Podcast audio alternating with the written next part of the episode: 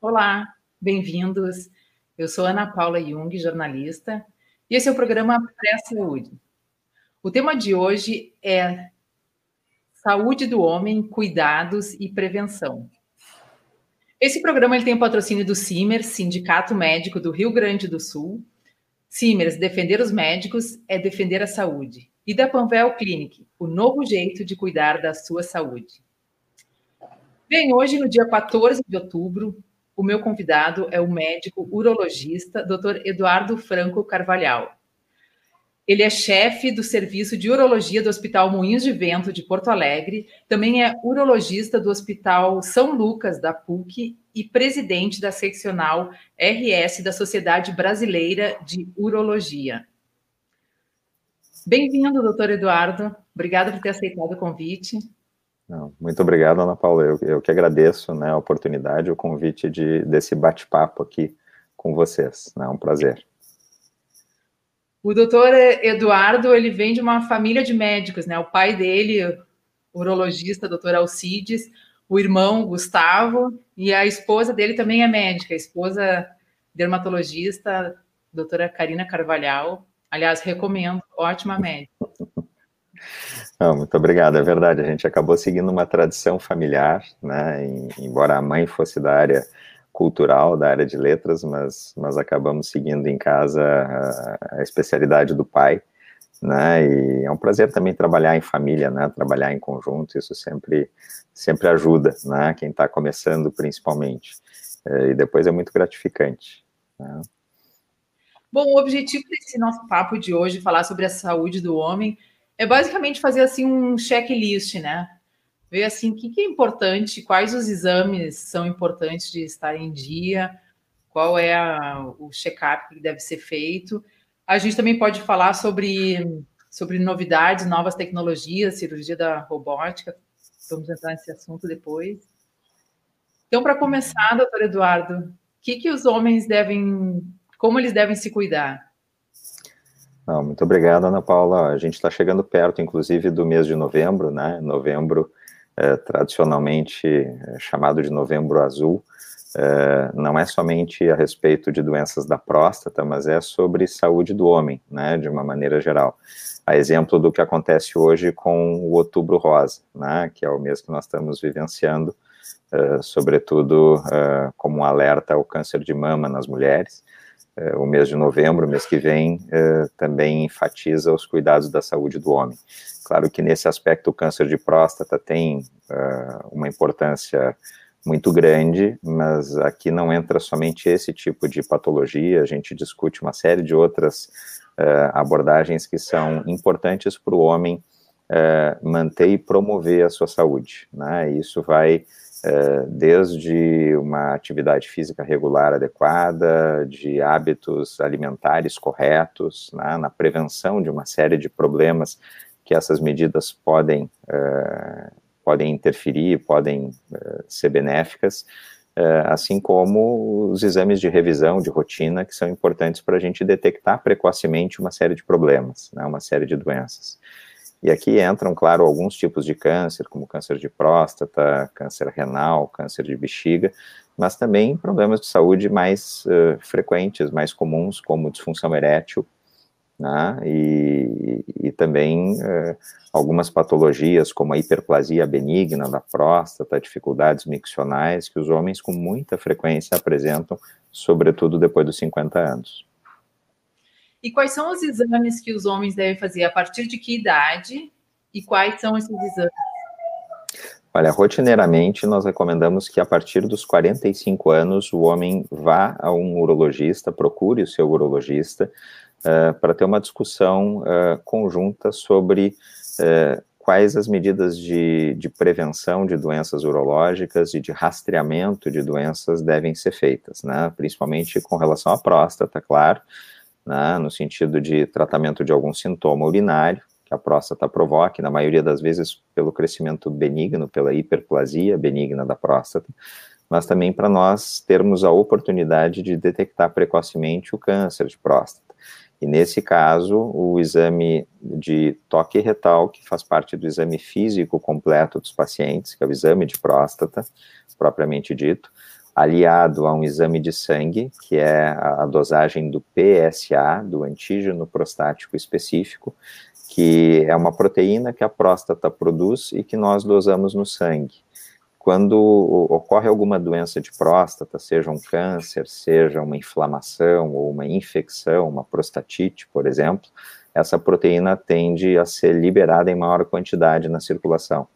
Então, a sua dosagem mais alta não é diagnóstico de algum problema específico, mas é um alerta de que aquele paciente tem que ser melhor investigado, melhor avaliado, né? Então, uma conversa com o seu urologista para decisão conjunta sobre se vale a pena fazer esse tipo de rastreamento em cada caso, individualmente, é, é, muito estimulada, né? Nós recomendamos que isso seja sempre feito a partir dos 45 anos. Pessoas que têm, por exemplo, histórico de câncer de próstata, renal ou de bexiga, também merecem uma avaliação rotineira a partir dos 40 anos de idade, né? Sobretudo se essa história familiar for uh, de primeiro grau, né? Se houve um pai, um irmão na mesma família, ou até mesmo de segundo grau, como um avô que apresentou esse tipo de doença, é sempre importante também uh, se começar um pouquinho mais cedo, inclusive a partir dos 40 anos, esse tipo de avaliação e de acompanhamento. Uhum. E antes dos 40, assim, os, os meninos, os adolescentes, até, até os 40, o que eles devem fazer antes? Bom, é, infelizmente, Ana Paula, nós não temos a mesma rotina das mulheres, né, que desde cedo vão ao ginecologista, uh, mas nós sempre orientamos que seja importante depois da adolescência, depois da puberdade, à medida que, uh, que o menino já está sendo liberado do seu pediatra, na verdade, né, que em algum momento da sua idade adulta, né, do adulto jovem, a gente consiga ter uma conversa com esse indivíduo uh, para orientá-lo melhor, desde de orientações sobre práticas sexuais, sobre prevenção de doenças sexualmente transmissíveis, isso é muito importante, uhum. uh, e também mantendo uma orientação né, gradual, uma recomendação de quando retornar mais adiante ao urologista. Mas nos, nos, pacientes mais jovens, o que a gente observa mais no consultório é realmente dúvidas com relação uh, a sua sexualidade, a atividade sexual e, e a rotinas de prevenção de doenças, né? Então, aí o urologista continua tendo um papel muito importante. E a partir dos 40, 50 anos é mais frequente aí uma revisão anual com os pacientes uh, no acompanhamento de outras doenças mais comuns nessa faixa etária. Uhum. Ainda falando dessa faixa etária, eu queria comentar dois assuntos específicos. Um sobre a vacina do HPV para meninos e a outra é sobre as doenças sexualmente transmissíveis, que tem algumas que são assintomáticas, mas que elas podem gerar, me corrija se eu estiver errado, não, não, sei se é exatamente isso, que elas podem gerar uma infertilidade no futuro, como, por exemplo, a clamídia. Uhum. Perfeito. Isso, isso é um problema mais importante nas mulheres, essa infecção por clamídia, né? principalmente quando ocorre um acometimento do útero ou das trompas. Uh, os homens podem ter esse tipo de infecção na uretra. É bem mais raro que, que ocorra uma infecção grave a nível testicular ou de epidídimo que gere algum quadro de infertilidade, mas isso obviamente pode acontecer. Então, sempre que houver a suspeita de uma doença sexualmente transmissível, no homem o mais comum é uma uretrite, né, uma inflamação da uretra pelo contato com alguma bactéria que não seja da flora genital masculina, eh, nós devemos tratar isso prontamente. Os principais sintomas são assim ardência para urinar, eh, coceira uretral e principalmente secreção pelo, pela região genital, pela uretra, né? Então, isso tem que ser adequadamente tratado. Uh, mas, felizmente, no homem, uh, o risco de infertilidade por causa da doença sexualmente transmissível não é tão frequente quanto na mulher. O que pode causar, eventualmente, infertilidade masculina no jovem uh, é muito comum a presença de varicocele. Varicocele são varizes dos testículos, principalmente do lado esquerdo, por uma questão anatômica, que muitas vezes no, no exame físico do urologista, por uma outra causa, a gente detecta no adulto jovem, né, e se faz uma avaliação através de espermograma, se nós podemos realmente é, é, precisar fazer a correção desse procedimento para que aquele indivíduo não evolua para um quadro de infertilidade. Então, isso é uma patologia predominantemente do jovem. Né? E tu falaste muito bem, Ana Paula, a, a questão do HPV é extremamente prevalente no nosso meio, e há alguns anos já se recomenda a vacinação rotineira para as meninas, né, principalmente a partir dos 9 anos, dos 9 aos 15, eh, e mais recentemente os meninos também têm essa recomendação, principalmente dos 11 aos 14, 15 anos incompletos. Né, então, hoje em dia existe, inclusive com cobertura pelo Sistema Único de Saúde, a recomendação uh, dos meninos também estarem protegidos contra a infecção do HPV. Se no homem a, a doença HPV não tem tanta repercussão, a infecção pelo HPV não, não é geradora de doenças de maior gravidade, com a mesma frequência que nas mulheres, é, é fundamental que ele também esteja protegido para a gente diminuir a chance de eh, disseminação do contágio. Né? Então, eh, os adultos jovens, os meninos est estando protegidos disso, vão beneficiar, obviamente, as mulheres com relação à redução da infecção. Uh, nas mulheres, a principal preocupação é o carcinoma de colo uterino, o câncer de útero, né, de colo do útero, onde alguns tipos de HPV produzem com frequência esse tipo de lesão. No homem existe também uma associação com câncer de pênis, mas é uma associação bem mais fraca se nós formos comparar com o câncer de colo uterino né, e talvez esteja mais associado até com, com hábitos ruins de higiene, por exemplo, do que com a própria infecção pelo HPV. Né? Então, esse tipo de orientação para o jovem é muito importante quando a gente recebe um, um paciente jovem no consultório. Né? E falando agora de, dos pacientes, dos homens de mais idade, quais são, quais são os, uh, os sinais de alerta que, que podem ser podem servir de exatamente de alerta para investigar alguma coisa. E veio uma pergunta que eu acho que é mais ou menos nesse mesmo sentido. O Nelson Magalhães, ele diz, parabéns, Ana Paula e doutor Eduardo Carvalhal pela live. O exame de PSA não substitui o toque retal. Existe algum exame em desenvolvimento para detectar precocemente problemas na próstata? É mais ou menos essa pergunta que eu queria fazer. Se existem sinais e como detectar precocemente. E a Clarice Lourdes aqui assistindo, bom tema, excelente pauta. Obrigado.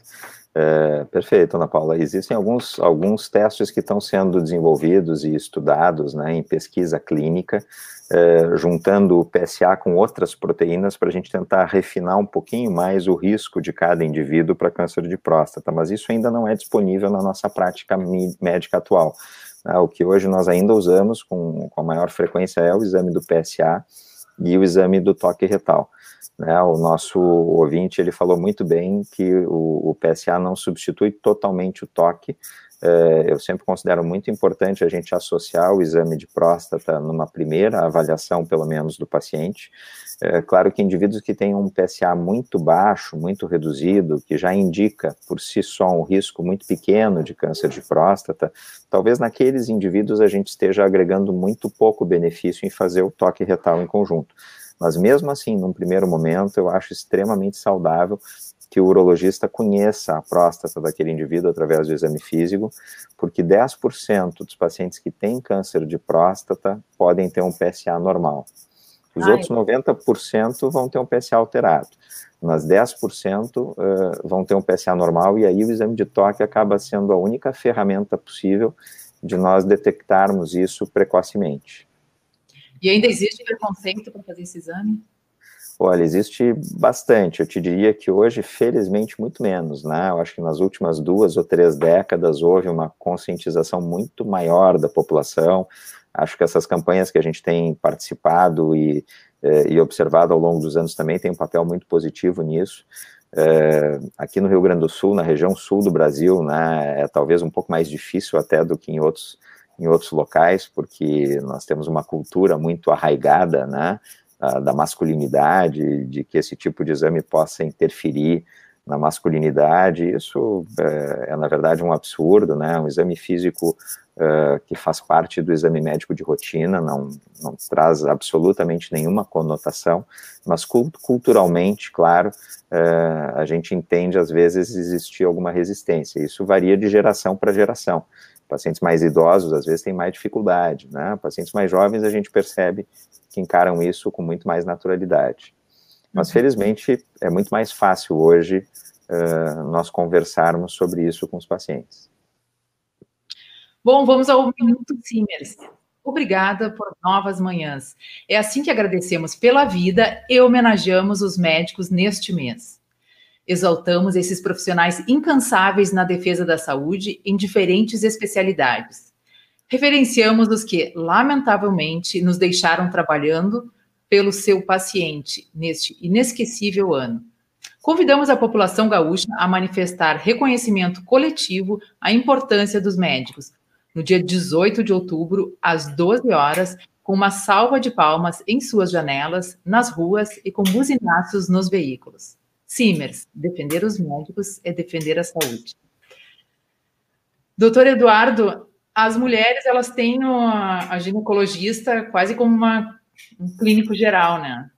Com os homens também acontece isso, é, é o urologista que acaba recomendando, indicando para outras especialidades.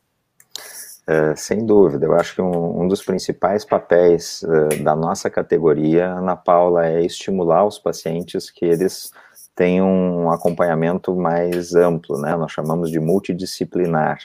Então, às vezes tem pacientes que aos 50, 60 anos de idade vão somente ao seu urologista, claro que isso já, já é muito importante, e nós conseguimos uh, orientá-lo e, e, e, recomendar uma série de medidas preventivas extremamente é, fundamentais para a promoção da saúde, mas também nós estimulamos sempre que ele não deixe de fazer a sua avaliação cardiológica né, apropriada, com o clínico geral, com o cardiologista, né, que exista um controle mais adequado da pressão arterial, né, exames de check-up cardiológicos de rotina, eh, também sempre atentamos para que se procure eh, um atendimento especializado quanto à, prevenção de doenças do intestino grosso, então, ter um contato com um gastroenterologista ou com um proctologista em algum momento para considerar a, a melhor recomendação de exames de diagnóstico precoce, como, por exemplo, a colonoscopia, né? Então, nós sempre uh, nós servimos talvez como um importante vetor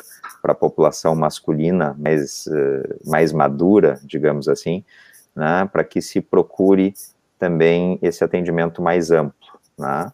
Então, o, o, mês que vem, o mês de novembro, serve exatamente para isso, para que a gente tenha uma atenção especial com a saúde do homem. A colonoscopia a partir dos 50 ou tem uma recomendação de algo mais cedo agora? Tradicionalmente a partir dos 50 anos. Eh, recentemente, eh, a Associação Americana de Oncologia recomendou a partir dos 45, isso nós aprendemos com os colegas proctologistas. Eh, então, existe uma recomendação formal, e para quem tem história familiar de neoplasia de intestino grosso, de câncer de cólon, a recomendação, inclusive, é que isso seja feito mais precocemente, também a partir dos 40 anos. Tá? E dentro do consultório, nós procuramos também sempre reforçar essas recomendações para o paciente urológico. A Camille Paz diz: ótimo programa, muito bom o assunto. A Vera Garcia diz: parabéns, Ana Paula e doutor Eduardo. Meu marido tem 65 anos e nunca fez exame de próstata. É perigoso? Ele se nega a fazer. É, realmente a recomendação que nós temos é que entre os 50, né, ou a partir dos 45, 50 anos de idade, e até os 70, 75, os homens têm um acompanhamento regular com o seu urologista. É, então, é, é, possível que esse indivíduo não venha a apresentar nenhum problema mais grave ao longo da vida, mas existe uma série de, de doenças que nós podemos ou prevenir ou detectar precocemente no melhor momento de ela ser tratada. Né? Então, é um paciente que estaria ainda numa, numa boa idade para fazer uma avaliação urológica, mesmo que numa primeira vez, né, para se certificar que esteja tudo bem, que não tem nenhum problema maior com a próstata, eh, e aproveitar para tirar dúvidas também. Né. Uma questão importante, Ana Paula, que a gente observa no consultório, é que, eh, pelo vínculo que se cria do paciente com o urologista, a gente acaba tendo um espaço muito grande e uma, uma liberdade para tocar em assuntos muito delicados, às vezes, né? Por exemplo, o problema da disfunção erétil masculina, né? Que também é um tabu bastante grande ainda no nosso meio, eh, e hoje em dia, felizmente, nós temos uma série de recursos que podem ser utilizados para melhorar a qualidade de vida do casal, né, do, dos pacientes de uma forma geral. Então, eh, a gente utiliza muito essa oportunidade no consultório para dar esse tipo de atendimento e dar abertura para os pacientes relatarem esse tipo de problema também.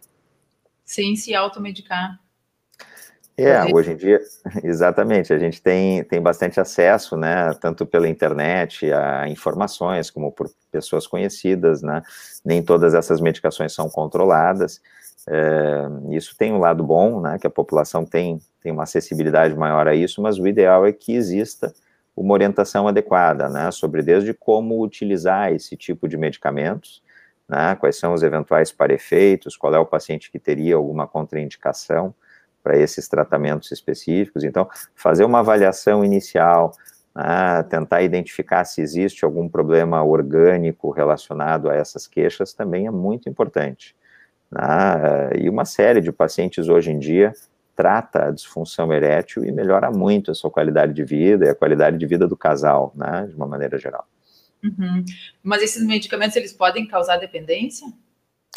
Olha, uma dependência física não. Às vezes causam uma dependência relacionada a um melhor desempenho, né, que o paciente acaba observando. Então, ele acaba se sentindo uh, muito, uh, muito preso ao uso, ou muito desejoso, né, que, que tenha sempre o uso dessa medicação, mas elas não promovem dependência física como outros medicamentos, ou como ou como outro tipo de substância, né? Isso sem dúvida não. O paciente que não estiver tomando esse tipo de, de remédio, né? E aqui nós estamos falando das medicações mais conhecidas, como Viagra, Cialis, Levitra, enfim, tem uma série de opções hoje no mercado é, ele não vai deixar de ter é, o seu desempenho natural se ele não estiver usando o remédio, mas simplesmente ele pode ter um benefício a mais, e isso sim gera uma, um desejo né, de, de estar quase sempre em uso da medicação, mas não é obrigatório, sem dúvida.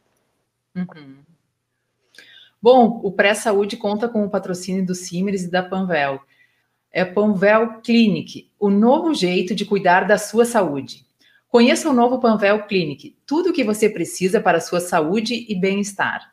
Você conta com vacinas, telemedicina, serviços farmacêuticos e muito mais.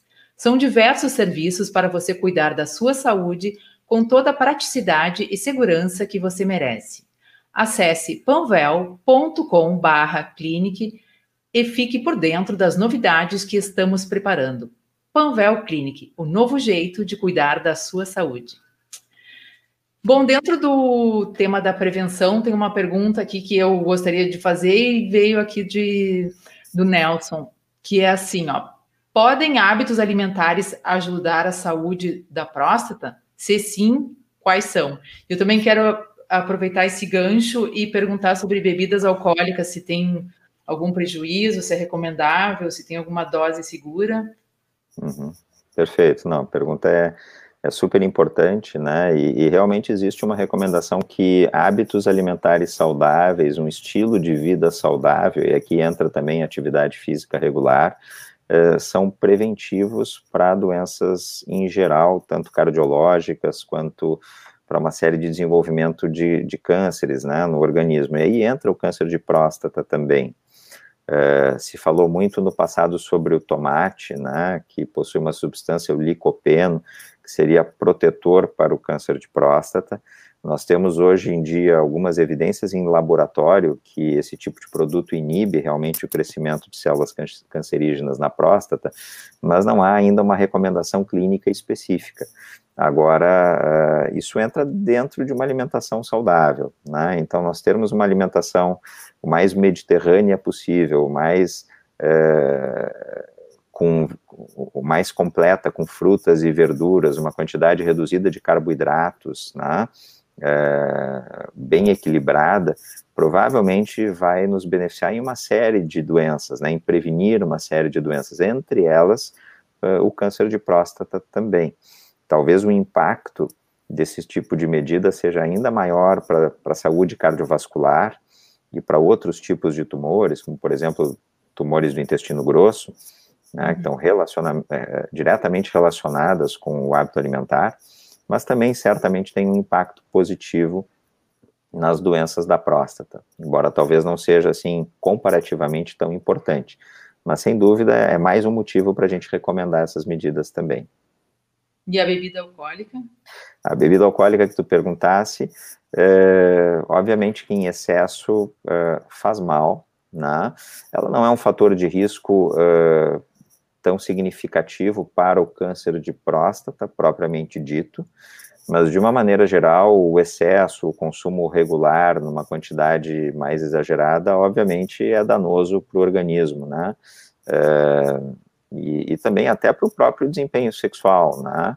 É, uma frase que eu brinco com os pacientes em consultório, o Shakespeare dizia que o, o álcool é um, é um excelente estimulante da imaginação, mas é um grande inimigo do desempenho né? Porque na hora do desempenho, realmente o álcool pode atrapalhar se ele tiver sido consumido de forma exagerada. É, então, embora ele não tenha assim um fator de risco específico para a próstata, por exemplo, ou para o tumor renal, também é uma patologia comum que a gente atende dentro da área de urologia, né, é, mas ele em excesso, sem dúvida, é prejudicial. A Angela Jung pergunta assim: sabemos que o diagnóstico precoce é sempre muito importante. Como prevenir o câncer de próstata ou somente o acompanhamento para diagnóstico precoce? Perfeito, isso é um ponto uh, bastante interessante também, porque quando a gente fala em prevenção do câncer de próstata, em fazer o toque retal, em, em coletar o exame do PSA, né, do antígeno prostático específico, na verdade nós não estamos realizando prevenção né, pela definição do termo, nós estamos fazendo a detecção precoce das doenças. A prevenção exatamente é através de medidas saudáveis de vida, do estilo de vida, nós tentarmos diminuir o risco que a doença surja, né? seria uma prevenção primária. Aqui nós fazemos uma detecção precoce através desses exames que conseguem, na sua fase inicial, detectar uma doença que é silenciosa e que, quando agressiva, pode ser fatal. Né?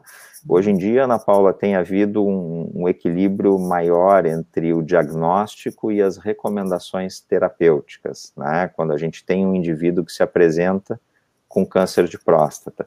Nós estamos conseguindo selecionar melhor pacientes que tenham, por exemplo, uma doença muito inicial e de baixa agressividade.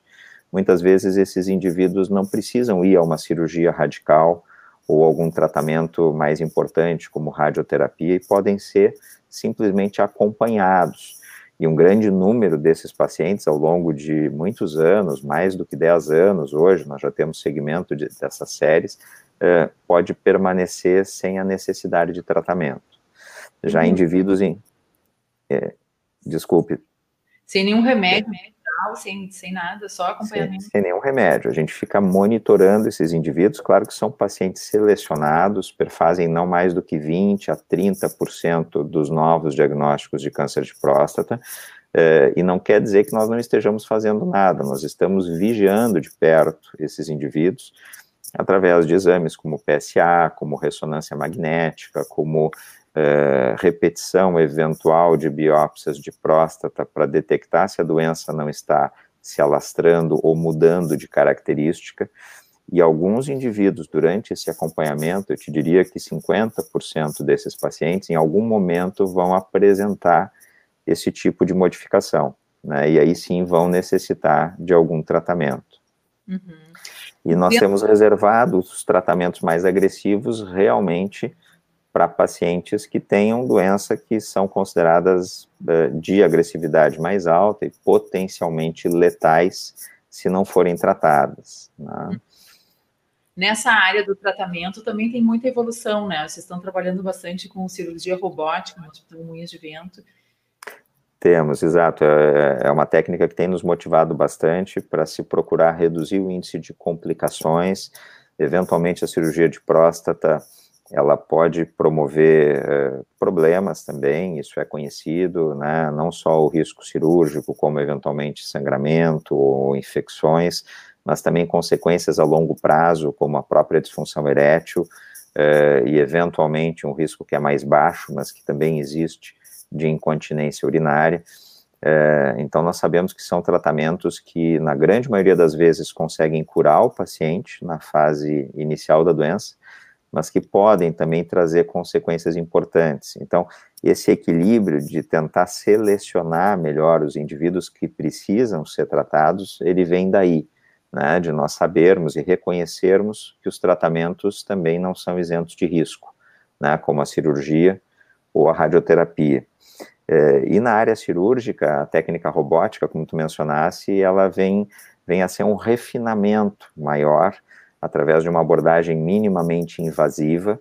Né? Ela é, na verdade, uma técnica videolaparoscópica que acaba sendo um pouco mais precisa até do que a laparoscopia convencional, que permite reproduzir uma cirurgia aberta através de pequenas incisões. Então, o trauma para o paciente é menor, aquele indivíduo se recupera mais rápido da cirurgia, e com um potencial benefício de, de talvez conseguirmos alcançar um sangramento mais reduzido no transoperatório eh, e melhores resultados funcionais a longo prazo, né, mantendo resultados oncológicos adequados, claro. Né? Então, uma evolução das técnicas cirúrgicas que hoje a gente dispõe. A Clarice Ledur pergunta: o tratamento para o câncer de próstata causa impotência? Sim, com muita frequência, sim. Né? Felizmente, quando a gente identifica isso na fase inicial e podemos oferecer uma cirurgia eh, com preservação dos tecidos ao redor da próstata, que a gente chama de uma cirurgia com preservação dos feixes vasculonervosos, um grande número de pacientes se recupera e consegue voltar a, a ter ereções espontâneas e uma atividade sexual bastante adequada né, dentro da vida de casal. É, a própria radioterapia, que também é um tratamento menos agressivo que o cirúrgico, mas que também pode causar disfunção erétil, é, é, um procedimento que, que também vem sendo refinado, né, e cada vez mais temos equipamentos mais modernos nesse sentido para diminuir os parefeitos. Mas, infelizmente, ainda em torno de 40% a 50% dos pacientes tratados com cirurgia ou com radioterapia acabam apresentando, pelo menos nos primeiros meses ou primeiro ano após tratamento, uh, um impacto importante sobre a vida sexual. Uh, e aí nós temos uma série de recursos que nós usamos, né, de, de, desde medicamentos a outras terapias que ajudam o casal a, a resgatar essa vida sexual ativa. Uhum. A gente já está passando um pouquinho do tempo, mas tem uma questão que eu queria comentar antes de, de a gente encerrar a entrevista, que as mulheres elas entram na menopausa e os homens na andropausa, né? Quando que os homens entram nessa fase? Quais são os sintomas? Quais são as consequências disso? E se Perfeito. dá para fazer a reposição de testosterona? Tá ótimo, excelente pergunta, Ana Paula. O, o, homem ele funciona um pouquinho diferente da mulher. Aliás, em muitas coisas, isso é mais uma delas.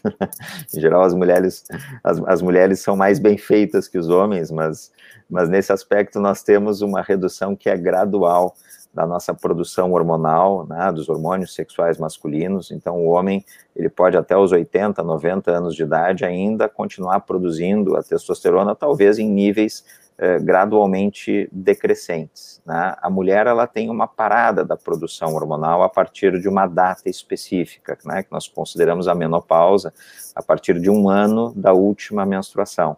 Então, nós sabemos que a partir daí ocorre uma queda mais abrupta da produção hormonal da mulher, Uh, isso acarreta uma série de efeitos, né, como um período de sintomas, que em algumas pacientes pode ser mais intenso, em outras menos, uh, e algumas mudanças também uh, na questão do seu organismo.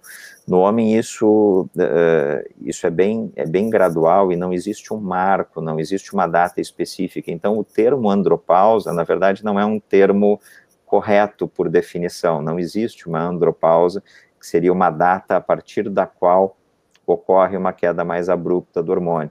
Mas a gente entende, né, quando se menciona o termo, o, que, que se está querendo dizer.